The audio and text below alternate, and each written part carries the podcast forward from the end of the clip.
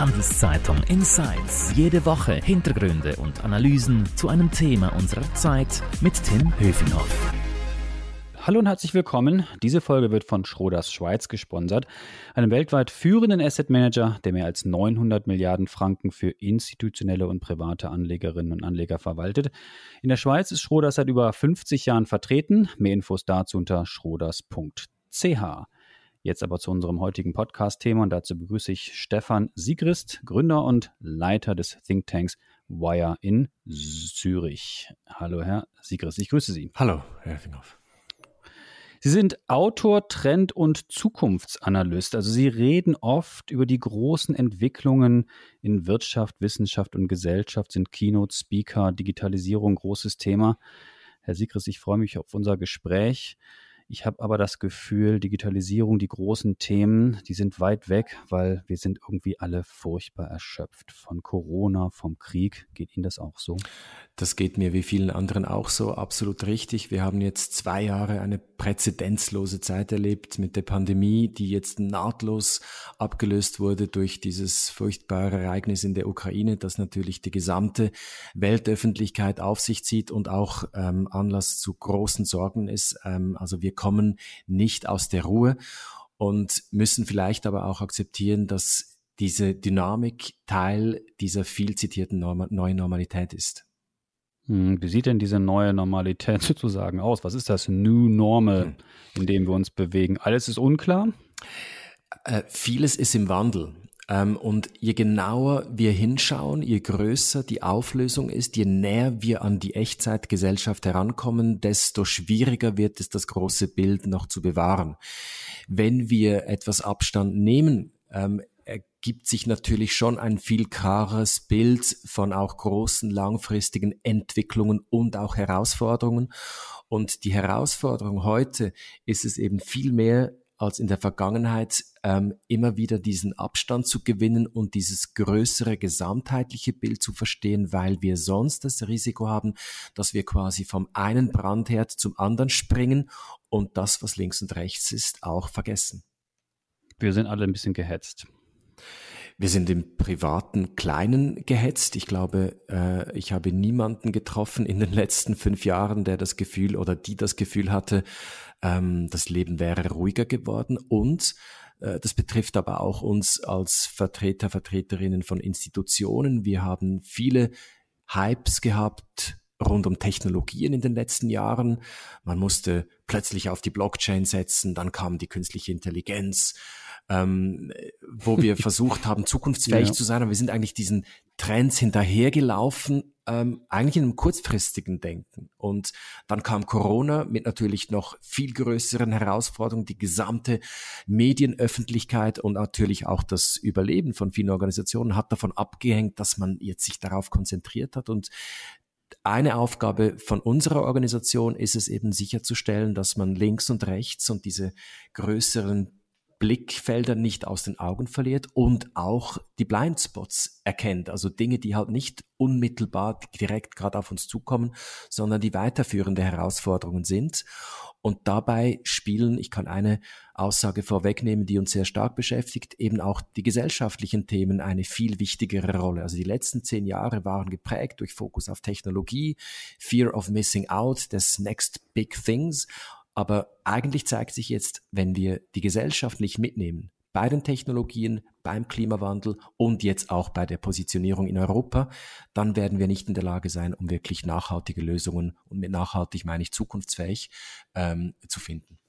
Hm, wir reden da vielleicht gleich im Detail nochmal darüber. Wir haben im Vorgespräch so zwei, drei ähm, Innovationen, sage ich jetzt mal, oder Thesen, muss ich besser sagen, herausgearbeitet, über die wir ein bisschen intensiver sprechen wollen. Innovation ist das eine Thema. Da sagen Sie, es ist jetzt mehr Bescheidenheit gefragt. Was meinen Sie konkret damit? Ja, genau. Wir haben im Rahmen der Future Society Association, das ist ein Projekt, das wir seit zwei Jahren betreiben, wo wir uns so ein bisschen auf diese gesellschaftlichen Themen fokussieren, einen Outlook gemacht. Und da ging es eben sehr stark darum, auch nochmals ähm, der Frage nachzugehen, was kommt. Und eines der Themen, das uns beschäftigt, hat halt damit zu tun, dass die Erwartungshaltung schon da war jetzt nach der Pandemie. Die Leute haben das ja sehnlichst erwartet, ähm, quasi diese nächsten Roaring Twenties zu erleben, also wie nach der spanischen Grippe, wenn das endlich vorbei ist, dann kann man wieder feiern, dann geht es mit der Wirtschaft wieder aufwärts. Und ähm, was uns jetzt hier erwartet, und das hat nicht alleine mit der Ukraine-Krise zu tun, aber natürlich auch, ist eben eine sehr harte Realität, in der wir aufgewacht sind. Denn ähm, einerseits haben sich während Corona viele ähm, Themen akzentuiert, verschärft. Beispielsweise der Gesundheitszustand, auch gerade von jungen Leuten, ist nicht besser geworden. Wir haben nach wie vor eine Riesenaufgabe bei der Digitalisierung, Stichwort Faxgeräte. Ähm, der Klimawandel ähm, ist dringlicher geworden in der Wahrnehmung, muss umgesetzt werden. Und das sind alles Aufgaben, die wir nicht jetzt ähm, quasi mal so einfach links und rechts nebenher noch schnell machen. Das heißt, es braucht eigentlich das, was uns in den letzten Jahrzehnten stark gemacht gemacht hat in der Schweiz, aber natürlich in ganz Europa. Also harte Arbeit, Fleiß, Leidenschaft, weil die Lösungen für diese Aufgaben werden sich nicht einfach so finden lassen. Und da gibt's natürlich auch ein Stück weit eine Diskrepanz, weil der Wunsch nach Work-Life-Balance nachvollziehbarerweise ist groß. Wir waren jetzt viel zu Hause, konnten Zeit mit den Familien verbringen, aber eben es gibt ein Spannungsfeld von den enormen Aufgaben, die jetzt auf uns zukommen, mit der Erwartungshaltung, dass wir das quasi so mal äh, in einer schönen neuen Welt mit wenig Aufwand betreiben können. Und wie lösen wir das am besten? Ähm, ich glaube, es geht sehr stark darum, dass wir auch unseren eigenen Mindset nochmals anpassen. Ähm, konkret, wir haben es am Anfang gesagt, diese neue Normalität ist geprägt durch eine hohe Dynamik der Veränderung. Ähm, Krisen, um es ganz pointiert zu sagen, sind Teil der Normalität. Früher, gerade in der Schweiz, haben wir gedacht, ja, von Zeit zu Zeit passiert mal was, aber eigentlich passiert uns nie was. Und jetzt müssen wir uns darauf einstellen, das ist auch Klammerbemerkung, Teil der ganzen Resilienztheorie, dass wir diese Impacts als Normalität haben. Und das führt zu einer anderen Einstellung. Also man könnte auch sagen, wir müssen jetzt das gesellschaftliche Immunsystem aktivieren. Und ganz konkret eben, wir verhalten uns als Langstreckenläufer, Läuferinnen. Wir haben große Aufgaben, wo wir uns Schritt für Schritt darum kümmern müssen. Und dafür braucht es eben von der Einstellung her diese, äh, diesen, diese, diese Bescheidenheit auch, äh, dass wir wissen, wir können keine Moonshots machen. Wir müssen uns da Schritt für Schritt herankämpfen. Das ist das eine. Und zum anderen geht es aber auch darum, darum, dass wir, glaube ich, ein größeres Bild wieder aufbauen müssen. Wir haben, glaube ich, ein Stück weit so äh, vergessen, wohin die Reise eigentlich gehen könnte. Die Themen, über die sich die Schweiz in der Vergangenheit positioniert hat, ähm, von, von der Schokolade und Käse und Bankgeheimnis, die sind nicht zukunftsfähig und wir haben es ein Stück weit versäumt, Corona ähm, konnten wir auch nicht gut. Nein, Corona, gut, das geht anscheinend konnten wir es besser als gedacht, aber wenn wir ehrlich sind, nein. Also die Idee, dass wir da Innovationsweltmeister sind, eben äh, beim Übermitteln von Daten, hat auch ein bisschen ein anderes Bild gezeigt. Und ich glaube, mhm. es ist jetzt wichtig für die Bevölkerung, aber auch für die, und das hören wir auch von den Unternehmen, den CEOs, mit denen wir sprechen und der Politik, wir müssen ein gemeinsames, größeres Bild finden. Und ich glaube auch, das ist eine Hypothese, dass wir dann auch wieder besser Kompromisse finden, weil wenn es in der Abstimmung darum geht, über den äh, zwei, drei Rappen teurer äh, zu diskutieren, was der Benzinpreis kostet, dann findet man keine Kompromisse, weil da fehlt das größere Bild. Wenn wir aber Zeichen zeigen können, dass im Kontext einer nachhaltigen Wirtschaft Arbeitsplätze entstehen, dass wir, auch wenn wir vielleicht weniger Fleisch essen, trotzdem Lebensqualität haben, dann ist das ein Bild, das auch für die jungen Leute in diesem Land ähm, Hoffnung gibt. Und diese Bilder müssen wir gemeinsam entwickeln. Mhm. Bevor wir jetzt noch über die zwei anderen äh, Thesen vielleicht noch sprechen, die ich gerne im Detail mit Ihnen besprechen möchte, vielleicht ein bisschen was über Ihre Person und über äh, das Unternehmen, was Sie ja mitgegründet oder gegründet haben. Ähm, TheWire.ch, äh, das ist die Webseite, wo man Ihr, Ihr Unternehmen findet. Ähm, zu Ihrer Person. Sie haben Biochemie äh, studiert an der ETH in Zürich, äh, waren Unternehmensberater. Jetzt sind Sie Keynote-Speaker und Berater. Keine Lust mehr auf Chemie gehabt oder oder wie kamen Sie letztendlich dann auf den, äh, den Weg, auf dem Sie jetzt sind? Ja, es, sind, es waren so verschiedene Gründe. Das eine ist tatsächlich so, dass ich die Zeit im Labor ähm, als nicht wahnsinnig inspirierend empfunden hatte, viel Repetitives und ganz ehrlich war ich, glaube ich, auch nicht ganz so talentiert dabei. Ähm, zum anderen aber habe ich mich, ich war dann auch in der Forschung bei einem großen Pharmaunternehmen, habe ich mich dafür interessiert, wie die eigentlich langfristig planen, weil die Entwicklung eines Medikaments dauert zehn, zwölf Jahre. Man hatte mit hochkomplexen Systemen zu tun und ich habe mich immer mehr dafür zu interessieren begonnen, wie man eigentlich solche komplexen Systeme äh, und das ist nicht nur die Biologie, sondern eben da geht es um die Frage, wie letztendlich Technologie mit Wirtschaft, mit Gesellschaft, mit Politik zusammenspielt. Das hat mich zunehmend interessiert und begeistert und über verschiedene Umwege, eben die Unternehmensberatung, ähm, haben wir dann gemeinsam mit dem Institut von der ETH schon vor vielen Jahren Wire gegründet, eigentlich als eine Plattform, die interdisziplinär diese Gesamtsicht erarbeitet und wir verstehen uns aber nicht als Zukunftsforscher, die so einfach lustige Worte finden und Trends bringen, sondern wir wollen das auch wieder übersetzen in die Realität. Und da haben wir jetzt eben auch diese Future Society Plattform gegründet, weil diese Realität halt eben zunehmend auch durch diese gesellschaftlichen Themen geprägt ist. Also unser äh, Aufgabenfeld ist wirklich geprägt durch diese Analyse der neuen Entwicklungen, das kritische Analysieren. Wir sind gerade bei der Digitalisierung sehr kritisch, was diese vielen Versprechungen anbelangt. Und es geht am Schluss darum, nicht eine allgemeingültige Wahrheit zu finden. Das gibt es nicht, aber wir helfen den Organisationen, ihre eigene Positionierung zu finden, indem wir ihnen helfen zu verstehen, was ist relevant und was nicht und auch durchaus eigene Wege gehen zu können. Also das Ziel von dem, was wir machen, die Mission, ist letztendlich Vielfalt zu schaffen in einer Umgebung, die sehr oft eigentlich eben homogenisiert wird. Also alle versuchen so ein bisschen die gleichen Trends zu kapitalisieren und das ist eigentlich auch aus volkswirtschaftlicher Sicht gar nicht mal so sinnvoll.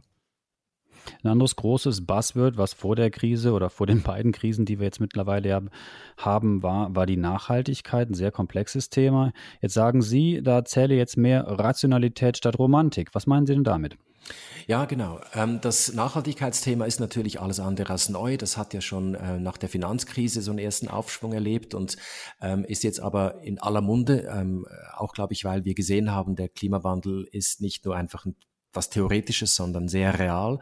Und jetzt bei der Umsetzung von diesen Nachhaltigkeitskonzepten im Alltag, aber auch in den Unternehmen zeigt sich, dass viele der vergangenen oder traditionellen, ich würde auch sagen ideologischen Vorstellungen gar nicht mal mehr so hilfreich sind. Ein konkretes Beispiel ähm, sind Bioprodukte. Und Natürlich ist es sinnvoll, dass man ähm, äh, Lebensmittel auf natürliche Art und Weise anbaut, dass man auf Schadstoffe verzichtet und äh, keine Frage, dass man das Tierwohl in den Mittelpunkt stellt. Aber bei der CO2-Bilanz beispielsweise hat sich gezeigt, dass der Ausstoß von CO2 bei Bioanbau äh, größer ist, als wenn man das eben über herkömmliche Mittel macht oder halt eben auch mit Hilfe von Technologie. Das heißt, die Vorstellung, der Romantik quasi, dass da der einzelne Bauer mit seiner braven Kuh dann zwingend die Lösung ist für eine nachhaltige Welt. Das wird ja auch in der Werbung sehr stark zelebriert. Das hat mit der Realität wenig zu tun.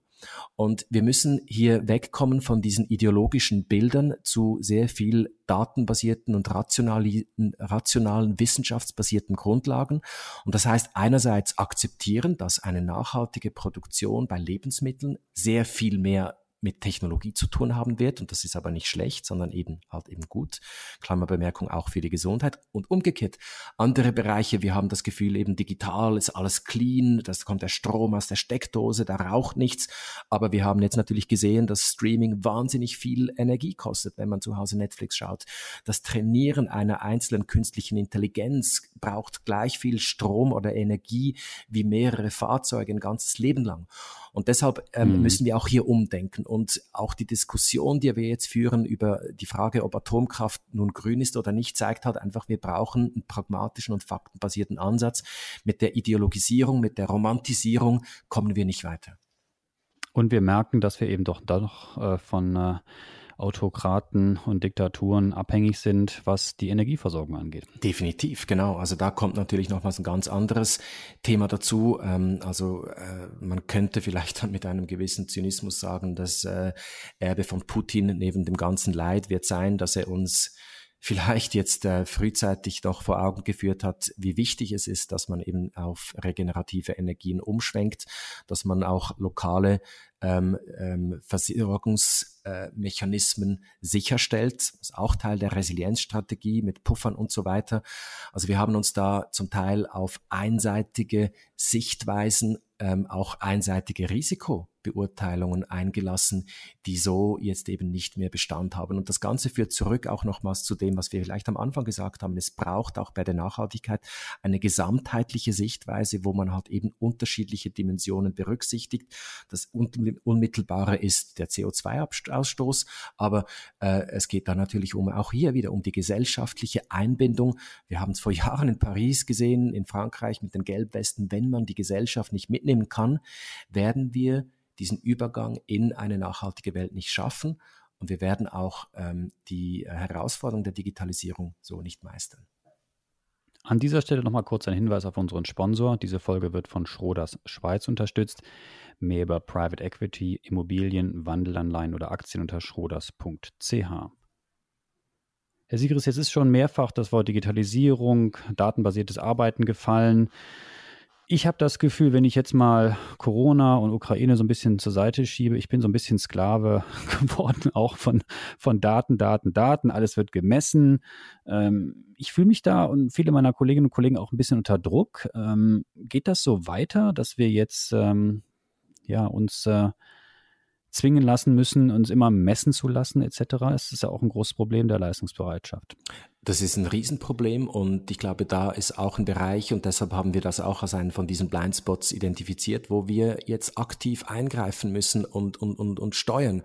Weil das ist ja auch, wir haben ganz viele ähm, von diesen Hypes durchlebt und einer oder einer diesen, dieser äh, Erzählungen war so, dass diese Daten das nächste Gold sind. Also egal was man hat, äh, lässt sich das. Stimmt das nicht mehr? Das hat nie gestimmt und das wird auch in Zukunft nicht stimmen, denn es werden nur die Daten auch dann äh, kommerziell nutzbar sein, die einen Nutzen stiften. Und stellen Sie sich mal vor, was wir alles für Daten messen können. Wenn ich morgens aufstehe, was ich gegessen habe, mit wem, was ich zu tun gehabt habe. Und ähm, man kann nicht aus all diesen Daten dann auch etwas ableiten, was irgendwo einen kommerziellen Nutzen stiftet. Ähm, bei der Wissenschaft hm, vielleicht noch ein bisschen mehr. Da könnte man sagen, okay, der steht dann morgens auf und dann hat er das gemacht. Da kann man vielleicht Hinweise geben, ähm, wie man das Leben weiter optimieren kann. Aber das lässt sich auch technisch gar nicht alles in der, in der notwendigen Qualität tatsächlich erfassen. Und deshalb ist es ganz wichtig, dass wir ähm, beginnen, die Daten zu erfassen, die auch wirklich einen Gegenwert und einen Mehrwert bringen. Und da sind wir momentan noch gar nicht so weit. Ähm, was soll das heißen? Also was, was mich glücklich macht, das ist mehr wert als die Daten, die ich produziere jeden Tag? Oder was meinen Sie damit? Ja, also einerseits, also wir können es mal ganz konkret anschauen. Also im, nehmen wir das Gesundheitsumfeld, ähm, äh, um ganz konkret zu bleiben. Wir haben jetzt ähm, gesehen, eben man, man, man kann sehr viele Gesundheitsdaten sammeln, aber es lassen sich nicht alle in, ein, äh, in eine Auswertung bringen, die uns nachher sagen, hm, das war jetzt gesund und das war jetzt ungesund. Ist es jetzt ungesund, wenn Sie äh, ein Stück, äh, Stück Schokolade gegessen haben? Ja, wenn Sie jeden Tag eine Tafel essen schon, aber wenn Sie ein bisschen essen, dann nicht. Und mit äh, vor allem lässt sich das nicht in eine langfristige Konsequenz übersetzen, weil äh, sie keine Ahnung haben, was das letztendlich bedeutet. Also da gibt es Bereiche, wo man sagen muss, es macht keinen Sinn, diese Daten zu sammeln. Ein anderes Beispiel, wir haben ja auch die Herausforderung, das haben mir viele Leute ähm, aus dem HR-Umfeld erzählt, auch, dass man jetzt natürlich die Produktivität von Mitarbeitern und Mitarbeiterinnen messen muss, wenn die mehr, vermehrt zu Hause sind. Aber die Frage ist, wie macht man das? Also muss man Klickzahlen messen, wie hoffe ich, dass die Maus geklickt wurde, macht natürlich überhaupt keinen Sinn. Soll man die Screen-Time vermessen? Also die Produktivität eines Menschen lässt sich nicht über äh, diese quantifizierbaren Elemente ähm, final bestimmen, genauso wenig wie der Gesundheitszustand. Und das ist ein Stück weit die Verlockung, weil wir natürlich all diese Sensoren haben. Und das Risiko, und das ist unser Punkt, äh, ist einerseits, dass wir jetzt Datenmulden aufbauen, Müll, der uns dann nichts nützt, der im Gegenteil vielleicht sogar noch negative Effekte haben kann, weil sie äh, negativ interpretiert werden können. Vor allem aber, dass wir beginnen, Dinge zu messen, die gar äh, keinen echten Indikator auf das sind, was unsere Leistungsfähigkeit bestimmt. Also wenn ein Unternehmen beginnt, die Klicks auf der Computertastatur zu messen, dann hat sie zwar einen Indikator, äh, wo sie sagt, wie Leute, wie lange sind die Leute am Arbeiten, aber das ist der falsche Indikator, um die Wettbewerbsfähigkeit zu messen. Genauso und wie sich viele Leute jetzt im Büro schon seit längerem auch die Sinnfrage stellen und sich fragen, mache ich das eigentlich was mir Spaß macht und äh, bin ich glücklich mit dem, was ich tue. Und wenn ich jetzt in mein LinkedIn-Profil schaue oder meine Timeline dort oder keine Ahnung, wie das genau heißt bei LinkedIn, da sehe ich, dass viele Leute mittlerweile äh, über ihre Erfahrungen mit Flüchtlingen posten und sagen, ich äh, nehme ein paar Tage frei und fahre mit dem Konvoi nach Polen, um zu helfen statt jetzt mein nächstes IT-Projekt zu posten. Also da, da findet natürlich eine große äh, Verschiebung auch statt von dem, was den Leuten wichtig ist.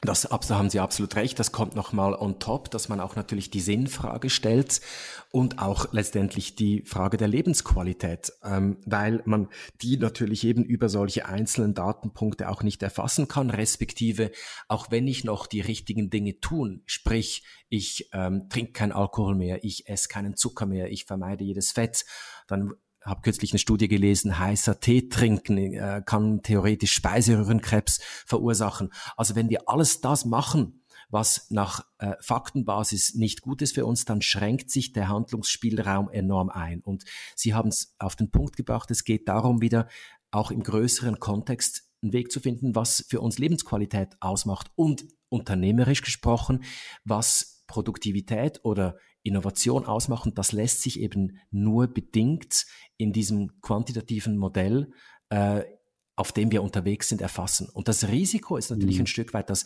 selbst bei der Partnersuche, da gebe ich ähm, ein paar Klicks ein und dann sage ich ja, meine Partnerin, die sollte blond sein und die sollte die Musik hören. Und dieses algorithmisierte Denken im Sinne von Tickboxen, das übernehmen wir zusätzlich selbst. Also wir verlieren eigentlich die Intuition selbstständig für uns, zu wissen, was wir gerne mögen oder uns auch auf Neues einzuladen, weil wir beginnen zu denken wie äh, Computer und Algorithmen. Und, deshalb, und jetzt mal weg von der Partnersuche, mehr hin zu dem, was uns vielleicht auch beruflich vorantreibt. Wie schaffen wir das jetzt? Das wäre meine letzte Frage jetzt an Sie. Äh, wenn wir jetzt äh, alle im Homeoffice hängen, äh, wie, wie kommen wir gemeinsam wieder zusammen, dass wir diese Probleme, die wir jetzt besprochen haben im Podcast, dann auch angehen und äh, vorwärts kommen? Also man muss pro Bereich, wo diese Erfassung jetzt erfolgt, eben ähm, Produktivität am Arbeitskraft, Gesundheit, braucht es eine Überlegung, mit welchen quantitativen und mit welchen qualitativen Messgrößen man das tatsächlich erfassen kann. Bleiben wir nochmals beim Gesundheitsbeispiel.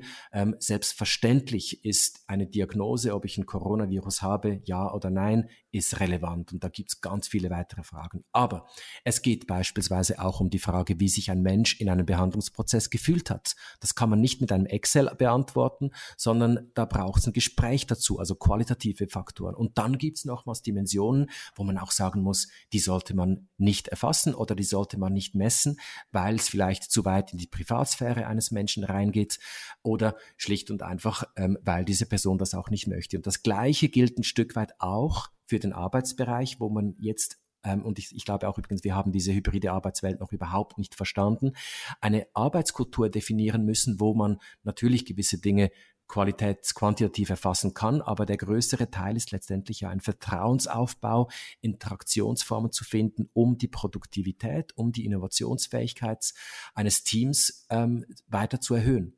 Und das geht nur, wenn wir ähm, beginnen, diese Messgrößen äh, vom Ende her zu denken. Also was ist das, was hinten rauskommen soll, was wir optimieren möchten und nicht fokussieren auf das, was man messen kann, weil da ist das Risiko, dass wir uns zerzetteln, sehr groß und auch, dass wir eben dann am Schluss falsche Anreize entwickeln. Herr Siegrist, danke Ihnen für Ihre Insights und Ihre Denkanstöße in diesen Zeiten. Noch mehr Infos zum Thema auf Handelszeitung.ch und wenn euch unser Podcast-Angebot hier gefällt, dann freuen wir uns über ein Abo sei es bei Spotify, Apple oder wo auch immer ihr uns zuhört. Merci fürs Zuhören, bleibt gesund, adieu, danke Herr Sigrist, bis dann, ciao. Auf Wiedersehen, tschüss. Handelszeitung Insights.